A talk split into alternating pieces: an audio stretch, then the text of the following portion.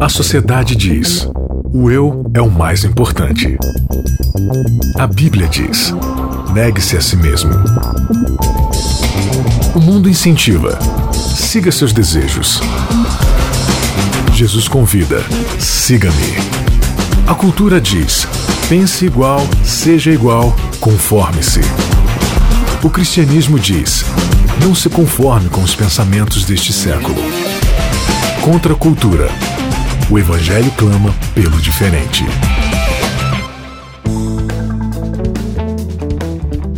Começando mais um Contra a Cultura, o Evangelho clama pelo diferente, episódio de número 9. Temos aqui por título Desabafos de Esperança. Quem vos fala? Bianca Oliveira, vamos tocando barquinho aqui com o nosso time do Contra a Cultura. Ele, Isaac Rezende, tá aqui de novo. Tudo bem, Isaac? Tudo bem, Bianca, e a esperança é a última que mata. Não, o Isaac sempre causa, né? Sempre causa. Oi, Na Oi Nayeli, tudo bem? Oi, tudo bem. E aí, Thiago? Não vou falar nada, porque ninguém deixou, ninguém me deu a chance. Não, você pode cantar. Não tem música pra esse episódio. Tchau. Nossa, tem- você não tem, não tem música de esperança, sério. Eu tô fraca nesse aspecto. E aí, Oi. Thiago, beleza? Eu também. Então tá bom, vamos lá, gente. Seguinte, você pode vir com a gente e você fala, poxa, mas esse é o, primo- o primeiro episódio aqui do Contra a Cultura que eu tô ouvindo. Será que eu consigo pegar o fio da meada aí nos outros episódios? Consegue. Entra lá no nosso site, novotempo.com barra, é, barra conexão shopping, barra contra a cultura. Contra a cultura, contra a cultura, tá bom? Você caça lá o nosso site ou tem o nosso podcast também. Você pode baixar aí no seu smartphone ou um aplicativo de podcast, procurar por Contra a Cultura. Aliás, a gente triplicou os nossos, os nosso, o nosso número de, é, de assinantes. Temos aí bastante gente assinando mesmo, ouvindo ali toda semana, através do celular, é, o Contra a Cultura. Isso é muito legal. Obrigada. Temos Valeu, mãe. Valeu, mãe, por assinar o nosso canal aqui, né? Valeu, primos, né? Avós, amigos. Beijo, Thaís! Agora tem, tem uma galerinha, tem uma galerinha ouvindo a gente de outros países. Eu recebi dois feedbacks esses dias. Um, um, é, jovem da Califórnia e uma outra também, eu não lembro agora se é Japão. Ah, eu sei que é da Ásia, minha gente, agora eu esqueci. Mas enfim, é do outro lado do planeta aí. Falou que tá acompanhando o nosso podcast, descobriu no site, aí viu que era um podcast, procurou no podcast e tá acompanhando a gente. Achei Konnichiwa super legal. É, tá certo. Vamos lá, vamos tocar o barquinho aqui então. Desabafos de Esperança. Episódio de número 9. Nayeli Leite, a gente não começa sem você dar o start. Ah, eu achei que eu nem estaria aqui. Eu agradeço a Deus hoje mesmo? a tá oportunidade. que eu tô fazendo aqui que vocês não dá certo sem mim. Eu sou a liga. verdade. sou a liga entre vocês, tá? Então se liga, vai lá. Se liga, Jó 13,16. Também ele será a minha salvação, porém o hipócrita não virá perante ele. No caso, o Isaac, que é o É hipócrita. verdade. Eu não vi perante isso. Na lição 9, gente, o foco é a esperança que Jó tinha. De onde ela vinha? O que, que essa esperança ensina pra gente? A declaração de Jó, ainda que ele me mate, nele esperarei. Com a força de uma fé que tem seus fundamentos muito bem firmados. O fato de que havia salvação e graças antes mesmo lá da criação do mundo. E uma reflexão pra nós, ao observarmos a resposta de Jó às declarações dos amigos, que proferiram mentiras sobre o caráter de Deus. E como muitas vezes agimos da mesma forma. Uhum. E essa é a tentativa aqui do nosso guia de estudo e também aqui a proposta do Contra a Cultura, que a gente, é, é, a gente se- comece a se inserir ali na história de Jó e traga a história de Jó pro nosso contexto também, né? É fácil a gente descer além às vezes em Jó, falar, olha que estranho, Jó, Jó questionou, olha os amigos de Jó, olha a mulher de Jó, e a gente nunca se coloca ali dentro do contexto, né? Engraçado que Jó, ou engraçado não, na verdade interessante, né? Jó, dentro ali do, do seu contexto de sofrimento, ele foi capaz ainda de proferir palavras de esperança, né? A Nayeli leu ali, ainda que, que o Ainda Senhor me ele mate, que o Senhor me mate, né? Então, é, é, que- qual que é o restante do, do versículo? Nele esperarei. Nele esperarei, exatamente. Então, a esperança de Jó, hein? Que esperança é essa? Tinha esperança em quê? Na volta de Jesus? Que, ele ia- que Jesus ia curar ele? Que ia restituir as coisas na vida dele? O que, que é isso? Que esperança é essa? Jó determinava? Eu determino que Deus vai restituir os meus camelos.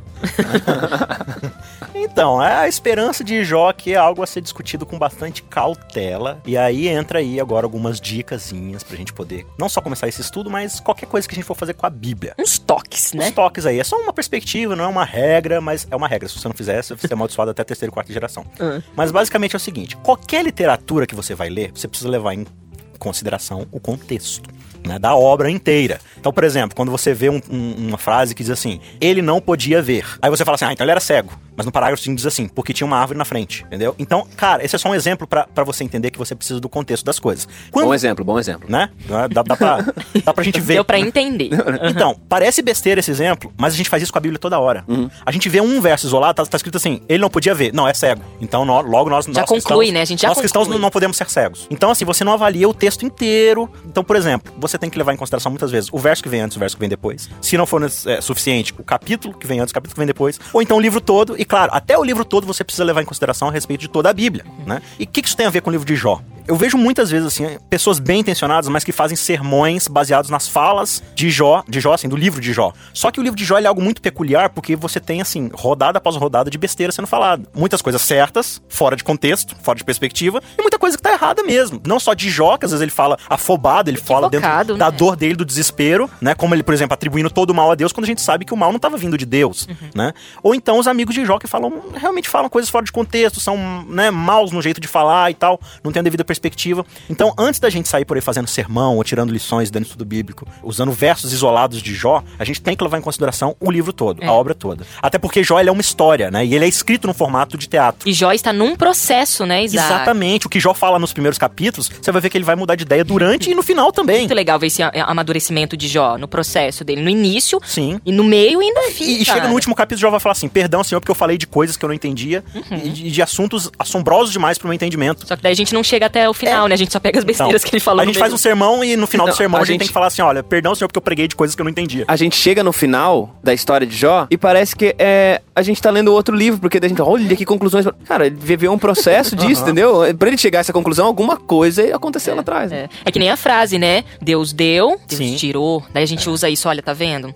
Morreu aqui o meu ente querido porque Deus me deu, mas ele agora tirou. Então, mas assim, é- Uhum. é- é- é- Jó, né? O Isaac falou isso em outros episódios. Jó estava equivocado nessa ele falou isso frase. num momento de dor, né? Ele falou Tem um então, contexto dessa frase. contexto que você tem que entender. Então isso serve não só pro livro de Jó, mas para toda a Bíblia. Tenha cuidado com o contexto. Observe o verso dentro do que ele tá realmente falando, né? E você tem tem outras coisas muito mais que a gente poderia dar, mas nem todo verso, por exemplo, ele é ele é uma ordem para você fazer. Às vezes ele é só uma descrição do que, que tá acontecendo ali, Uhum. né? Então você tem que levar em consideração essas coisas, porque a Bíblia, como a gente vem falando aqui, ela é um livro de relacionamento, não simplesmente você sai cavucando regras. Ela é um livro sobre nós buscando Deus, né? Então é, é essa experiência de várias pessoas que buscaram a Deus, onde eles falharam, onde eles acertaram, como a gente aprende deles. E aqui em Jó a gente vai ver um homem buscando a Deus no meio de um furacão de dor, de sofrimento, de doença, de acusações de amigos, né? Sem consideração. Então a gente tendo em consideração essas, essas dicas aí. Legal, pode é, são toques importantes, né? A gente precisa realmente se voltar ao texto, ao seu contexto, à sua interpretação, porque há, há sim, é evidente um desinteresse pelo texto, né? A gente não quer pagar o preço ali pra poder. Não, pera lá, deixa eu ler de novo. Não, deixa eu ler de novo. Não, deixa eu ler de novo, né? E assim, sempre olhando o texto como se aquele texto tivesse que, que sim, 100% se encaixar na minha vida. E não, E- nem não. sempre vai se É, encaixar. a regra áurea, talvez, da exegese é que nenhum texto bíblico foi escrito pra você no século XXI. Sim. É, e aí vem, e eu acho, e você falando desse, você falou desse negócio, tava com uma coisa na cabeça quando você começou a falar, que é a questão dos termos. O fato do termo ser estático não quer dizer que o conceito não esteja em construção.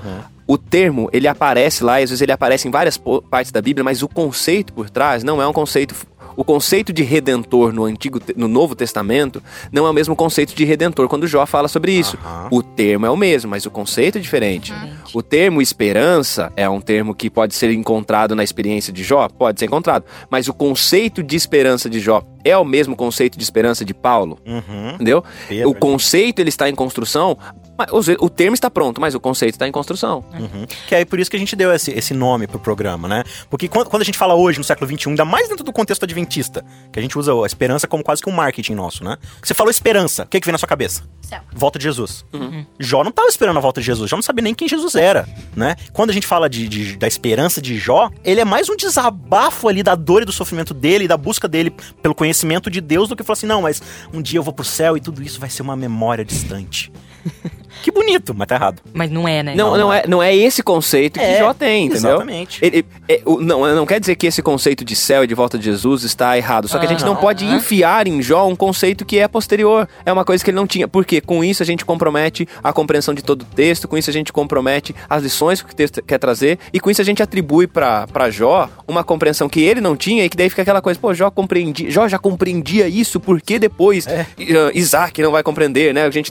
Entendeu? É um Negócio. preocupa não é nem o que eu trago pra mim, né? Da minha experiência com Deus e de eu entender isso fora do contexto agora. É eu entender isso, não ter a completa noção e passar adiante. Senão eu acabo co- cometendo os mesmos erros que os amigos de, de Jó fizeram, inventando coisa que não, não, condizia com a, com a Tá realidade. aí, né? Os inventores, os inventores de mentiras, né? Que os- os nossos argumentos sobre Deus, a respeito de Deus, sim, é duro a gente ouvir isso, mas por muitas vezes a gente tá errado, entendeu? É uma, uma compreensão errônea, A equivocada, gente né? devia é, ficar calado, porque até o tolo, quando fica calado, é sábio. Em Exatamente. vários momentos. Uhum. Não, mas, é, agora pode falar bastante, tá bom? Então eu vou me calar. Silêncio não é bem-vindo agora aqui no Contra a Cultura. Mas assim, ó, é, o, nosso, o, o nosso argumento aí, os nossos argumentos é, errôneos e equivocados de Deus, também não é pra gente ficar pensando assim, ah, então tá bom, não vou falar mais nada, porque eu não conheço mesmo, porque eu erro muito, porque não sei o quê. Aí fica assim numa pira. Não, você também está inserido num processo. Sim. E que, que a gente, assim, não desista, né? Poxa vida, mas essa era a compreensão que eu tenho de Deus, mas eu tô crescendo, eu quero conhecer mais, eu quero É, conhecer e mais. e eu acho que essa mais. coisa do, do processo que a gente vê Jó vivendo, né? É um negócio que a gente acha bonito em Jó. Ah, Na verdade, a gente não acha muito bonito em Jó, porque a gente tem ideia de um Jó pronto. A gente tem ideia do Jó pronto no capítulo 1 e esse Jó vai pronto até o capítulo 42 sem fazer Não, nada. porque Jó, Jó é o pai da paciência. É, é um Jó, é um Jó formado, né? Passa 42 capítulos reclamando da vida e é o pai da paciência. Ele é o passivão, né? Um cara que tá E, só. e até interessante, assim, que quando Tiago vai falar de Jó, né? De, Qual, da, Thiago? Você ou da Bíblia? Da, da Bíblia. Ah, Ah, eu, eu não falo de mim na Então o terceira Thiago vai falar de Tiago sobre falando de Jó. vai. É, quando o Tiago fala de Jó como sendo esse, esse homem paciente, mas também tem- tinha na compreensão essa coisa de que ele, ele se torna paciente, não porque ele é, é um paciente incomodado, é um paciente que, que também Mas vai tá em perseverança. tá em né? perseverança, né? E até alguns acham que a, a tradução seria essa, né? A palavra que o Tiago usa é a hipomonem, que é perseverar, né? Traduzida como perseverança. Mas essa coisa de olhar pra Jó como um produto em construção Uhum. é muito libertador pra gente também. Eu sou um produto em construção, então assim, eu quando eu olho pra mim, como pastor mesmo, quando eu olho pra nem vou nem falar dos sermões que eu fazia, né, no começo, mas quando eu olho pra aquilo que eu pensava, pras minhas ideias mesmo a respeito de igreja, a respeito de Deus, eu fico pensando, cara, eu evoluí, eu cresci. E isso não não que eu estava simplesmente errado. Eu estava errado, mas eu fui Mas construindo. não é errado de má fé, é um errado de É. não tô pronto, tava De verde. não tá- Ainda não tô, mas não eu tô. não sou o que eu era não, antes, né? não vamos estar tão cedo prontos. É, É, e ainda tem que tem, então assim, que a gente não nasce pronto. manter-se aberto ao processo, acho que e isso é bacana em pensar em Jó, que é esse sujeito aberto ao processo e que a gente e talvez seja uma das coisas importantes, né, olhar pra Jó não como um- uma pessoa pronta, né, uma pessoa que foi se desenvolvendo, foi crescendo. Não, e, e a, pra mim a declaração mais fantástica do livro de Jó é ele chegar no final e falar assim: antes, eu falei tanto de Deus em 42 capítulos, só que antes eu só conhecia ele do que eu tinha ouvido falar.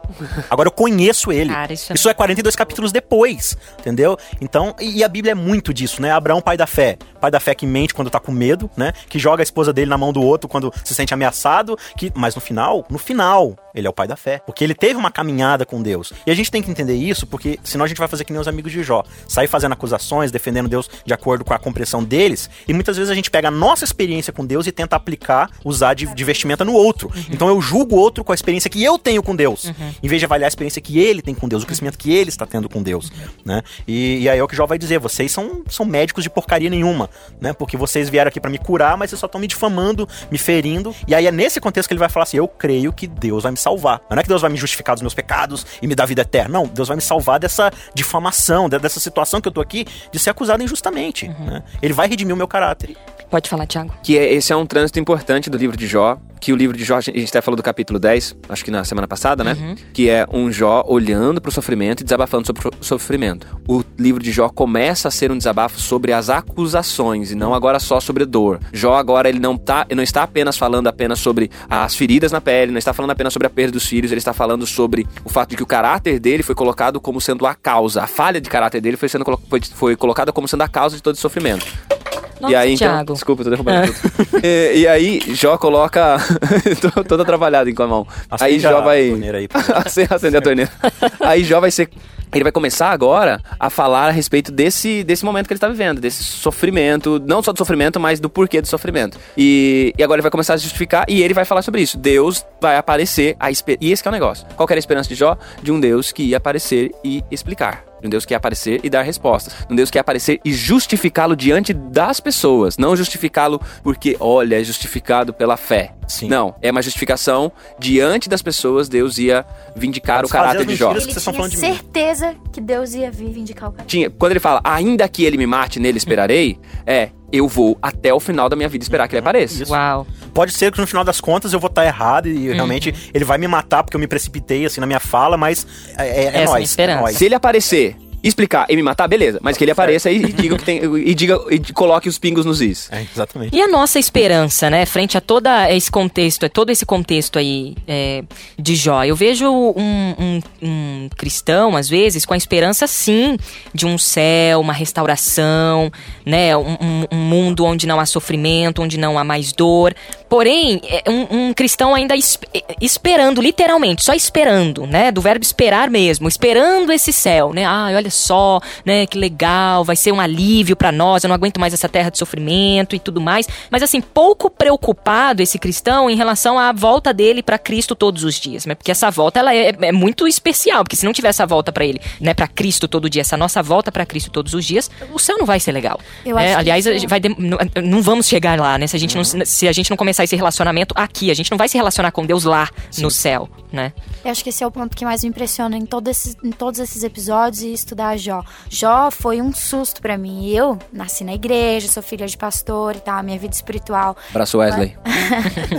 Ela é é igual todas as outras pessoas, ela teve um processo. Eu vivo agora um outro momento e daí vem Jó. E Jó me sacode o tempo todo. E hoje o que fica mais marcante pra mim é exatamente isso. Eu não, e eu acho que eu já falei isso até no episódio anterior. Eu não penso mais em ir pro céu porque eu não quero mais viver aqui, porque aqui tô sofrendo muito, porque eu quero que Deus transforme meu coração pra que eu queira ir pro céu, porque eu quero ter essa experiência que Jó teve com Deus. De Aí eu já ouvia falar. Eu tô sempre ouvindo falar, desde que eu nasci, eu tô ouvindo historinha, eu tô ouvindo um monte de coisa. Mas hoje eu sei, eu sei, eu vejo, eu tô sentindo aqui. Conheço, Eu conheço né? esse, esse, esse ser. Queria um demais. relacionamento com ele mais do que a íntimo. própria e- vida. Exatamente. E aí vem o contexto da religião, né? Hoje em dia, dentro da nossa dinâmica social, a religião ela entra como algo pra aliviar somente. Ela entra até num contexto egoísta, né? Do tipo, ah, eu quero essa religião aqui como solução imediata pros meus problemas, né? E até a volta de Jesus entra no contexto do tipo, ai, tá muito, tá muito sofrimento aqui, viu? Você tem que voltar pra acabar com isso aqui E- rápido. Mas aí eu acho também, voltando àquela coisa do processo, né, da construção, é que essa motivação é válida para uma primeira aproximação. Essa coisa de me aproximar de Deus porque eu quero que ele resolva meus problemas até é válido.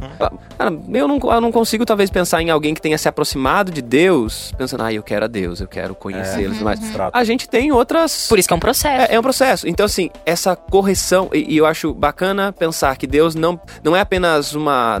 Eu posso manter o mesmo alvo, o mesmo objetivo na minha caminhada cristã, mas talvez Deus precise trabalhar na mudança das motivações. Por que, que eu tô nesse negócio? Por que, que eu vou continuar nessa caminhada? Não é só por causa do, do alívio do sofrimento, né? Porque eu vou pro lugar onde eu vou ficar pulando de nuvem em nuvem, tocando arpinha, nada disso. É porque eu tenho uma presença. E quando eu penso na esperança de Jó, apesar de Jó ter a motivação ele esperar algo de Deus que vai acontecer, mas ter uma motivação que ainda vai, vai, se, vai ficar melhor, né? Que a mo- a motivação de Jó é Deus aparece e fala que eu sou inocente. Pra limpar minha barra. Pra limpar minha barra. Mas ainda assim, ele queria uma manifestação de Deus. E de certa forma, quando você pergunta da nossa esperança, a nossa esperança é, a, é essa. A nossa esperança é o quê? É que Deus se manifeste. Não é simplesmente a volta de Jesus. A nossa esperança é um Deus manifesto. É o Deus que encontra, é o Deus que chega. A nossa e essa esperança não diz respeito apenas à volta de Jesus. É a minha esperança ter outros encontros com a manifestação de Deus que eu ainda não tive.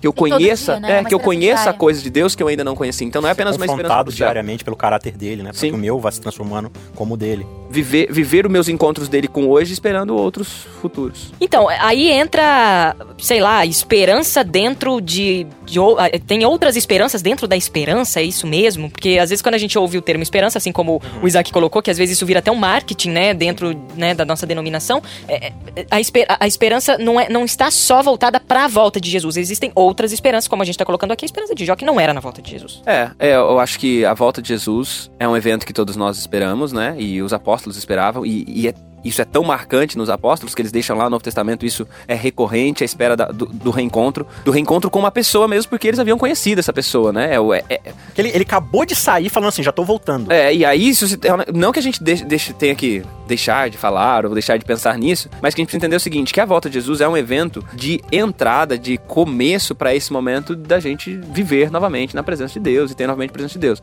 Então, quando a gente fala de que existem outras esperanças, é que a volta de Jesus, ou que a, a nossa esperança máxima é viver a plenitude da presença de Deus. Legal. E dentro dessa esperança existem essas coisas como de Jó. Jó tinha a, a esperança de Jó pode ser colocada dentro desse guarda-chuva, pode, porque a esperança de Jó era o quê? Era que Deus se manifestasse. Muito bem. Daí você tinha uma dúvida. Olha só, eu lembrei que eu li no começo do episódio o texto, né, de Jó 13, 16, que ele fala, também ele era, também ele será a minha salvação, porém o hipócrita não virá perante ele. E aí eu quero que o Isaac, muito, com toda, Sábio. é, toda a sabedoria dele, toda a docência, toda, sei lá, que palavra que eu não sei usar aqui, que ele desse uma explicada pra gente o que, que Jó tava querendo dizer. Que- Quem são esses Quem hipócritas? são esses hipócritas? Por que, que ele tá chamando o contexto. que o- que o guia colocou aí? O guia coloca que o termo hebraico que Jó usou nesse trecho é shanaf. Alguém aqui sabe falar hebraico? Nossa, tá Você falou perfeito. direito, você falou direitinho. Ok. Acho que você tá. Que, que, é, que, é uma, que é uma coisa muito forte, que poderia ser traduzida como profano, incrédulo, ímpio e até pervertido. Ele tava- esses, esses hipócritas eram os amigos de Jó, ele tava falando diretamente pra eles? É, pelo contexto aqui do capítulo, dá pra entender isso mesmo. É, se você volta aqui pro, pro verso 5, que foi até aquele, aquele termo que você usou no começo, né? Se vocês ficassem calados, mostrariam mais sabedoria do que esse monte de abobrinha que vocês estão falando aqui na minha frente. Então, aqui, quando você chega no, no capítulo 13, Jó ele meio que dá um basta. Ele fala assim: eu não quero ouvir mais ninguém, vocês estão falando um monte de besteira e tal, deixa eu falar agora, né? E aí ele, ele quer construir o caso dele. Só que aí antes ele dá aquele, aquele se cola, né? Aquele se toque nos amigos dele e ele diz o seguinte: escutem agora o meu argumento e prestem atenção à réplica de meus lábios. Vocês vão falar com maldade em nome de Deus? Vão falar enganosamente a favor dele? Então ele acusa aqui os amigos de estarem us- usando argumentos falsos e imparciais, né? Ou imparciais não, imparciais, para poder justificar Deus. Então vocês estão do lado de Deus, beleza, mas vocês vão continuar usando esses argumentos aí? Verso 8: vão revelar parcialidade por ele? Vão defender a causa a favor de Deus? Tudo iria bem se ele os examinasse? É, e se virasse o jogo? E se fosse vocês que tivessem aí com o dedo de Deus apontado? Que tá assim, tá, tá ok o que vocês estão falando aí de mim. Vocês estão falando um monte de coisa e tal. Nin- Ninguém parou pra me perguntar nada. Vocês já chegaram falando. Ninguém foi conversar com meu vizinho pra ver se eu tava fazendo alguma besteira. Ninguém falou com os pobres aqui da região pra ver se eu não tô alimentando eles. Vocês já vieram falando coisa, né? Então tá bom. Se Deus virasse pra vocês e fizesse essas mesmas acusações, vocês sairiam impunes, né? Então vocês conseguiriam enganá-lo como vocês podem enganar os homens, que era esse sentimento que ele tava tendo, né? Com certeza ele os repreenderia se no íntimo vocês fossem parciais. O esplendor dele não os aterrorizaria, o pavor dele não cairia sobre vocês. E eu acho interessante isso daqui que ele tá falando, né? E- e- Os amigos dele falam com tanta naturalidade sobre esse Deus, mas eles não mostram temor desse Deus. Jó, você tá sofrendo aí nas costas, né? Feridas aí na. Eles eram, assim, estavam bem demais. né? Nossa, Porque- tipo, do jeito que vocês estão falando aí de Deus, vocês não estão de joelho pedindo misericórdia dele? Porque se eu, se eu tenho essa compreensão de Deus que vocês têm, eu estaria no chão chorando, né? Então ele fala assim, o pavor dele não cairia sobre vocês se ele os julgasse por causa disso, né? E aí ele vai falar que a- as, as falas dele são provérbio de cinza, né? São, não passa de barro e tal. E aí ele diz, olha, fiquem quietos e me deixem falar. E aí ele vai continuar a sua argumentação, e aí ele chega no verso 15 e dá essa essa jogada assim tão, tão legal que é a do verso inicial, né? Ele vai dizer o seguinte: Embora ele me mate, ainda assim eu vou esperar nele, que é o conceito da esperança. Certo é que eu defenderei os meus caminhos diante dele. Então, assim, eu tenho a esperança de que ele vai se manifestar e eu vou poder falar com ele, assim, face a face, né? E eu, eu vou ser justificado, eu tenho essa certeza. Justificado nesse sentido de que eu vou poder falar com ele. E olha o que que é interessante, né? Quando Deus ele aparece no fim, ele vai falar contra os amigos de Jó, mas ele vai falar que Jó estava certo na visão dele sobre Deus. Mas Jó falou muita besteira sobre Deus também. Mas penso eu, o que que Deus estava falando que Jó acertou? Nessa coisa de que Deus não é um ser lá no fim do mundo, que só quer castigar todo mundo e tal, e ele não é acessível. Jó, ele passa os 42 capítulos falando assim, eu sei que Deus está me vendo e ele vai aparecer e eu vou falar com ele face Não a é face. distante, né? Pode ser que eu morra por causa disso. Só que aí ele diz o seguinte: isso vai ser minha salvação. Mesmo que eu morra, vai ser minha libertação. Por quê? Porque vocês estão com tanta mentira que vocês estão colocando grilhões, correntes em mim. Vocês estão difamando meu caráter, minha reputação. E quando Deus voltar, mesmo se ele me matar, isso vai ser minha salvação. Eu vou, eu vou me livrar, me livrar de tudo isso. E aí ele diz o que a Anaeli falou. Mas será que vocês, seus hipócritas, vocês estão aguardando por esse aparecimento dele? Hum, Se ele aparecesse aqui agora, vocês iam ficar de pé diante dele? Eu sei que eu vou. Mesmo que ele me mate. Mas vocês têm essa, essa condição? certeza, né? A, a lição, existe sempre aquela coisa do paralelo que a lição faz, às vezes a lição faz uns esforços de levar a gente a pensar lá na frente, mas eu acho interessante que Jó fala disso e essa coisa da, da manifestação de Deus sendo, sendo, sendo o anseio dele, porque era o que justificava, mas também a manifestação de Deus é o que confronta. Então, um Deus que se manifesta, ele é conforto para um e ele é confronto para o outro. E, e, na verdade, a esperança de Jó é, é, é a esperança pra gente, não pro céu, mas pra vida da gente. Uhum. Que Deus se manifeste confortando e confrontando. Que Deus se manifeste colocando diante de mim aquilo que eu não sou e preciso ser, mas que Ele se manifeste também mostrando que eu já cresci, que eu já desenvolvi um pouquinho mais também. Então, eu acho que o grande anseio de Jó precisa ser o nosso anseio também, que é essa manifestação reveladora de Deus, né? É um Deus que se revela e que através de sua revelação revela quem a gente é e revela quem é quem, né? Muito bem, final de mais um episódio, Desabafos de Esperança, nono episódio aqui do nosso Contra a Cultura, essa série especial sobre Jó, que você tem a esperança, assim, mas do verbo esperançar, né? Não do, ver do verbo esperar, que de fato não gera movimento, não gera progresso, mas que é, a esperança, assim, movimente essa sua vida à procura de conhecer melhor a Deus a cada dia, de ter um relacionamento com Ele vivo, progressivo, de movimento, de ações, de atitudes, tá bom? Isaac, valeu, até o décimo episódio. Eu espero. Eu, eu tenho esperança. Eu espero que. Eu tenho esperança. Nai, até semana que vem. Até. Tiago, valeu. Até. Será que você vai estar aqui semana que vem? Creio que não.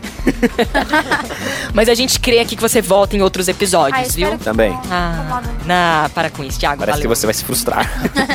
Valeu você que sempre acompanha o Contra a Cultura. Entra lá no nosso site, no nosso podcast também, tá bom? novotempo.com barra Contra a Cultura. A gente se vê na semana que vem. Até lá. Contra a cultura. O evangelho clama pelo diferente.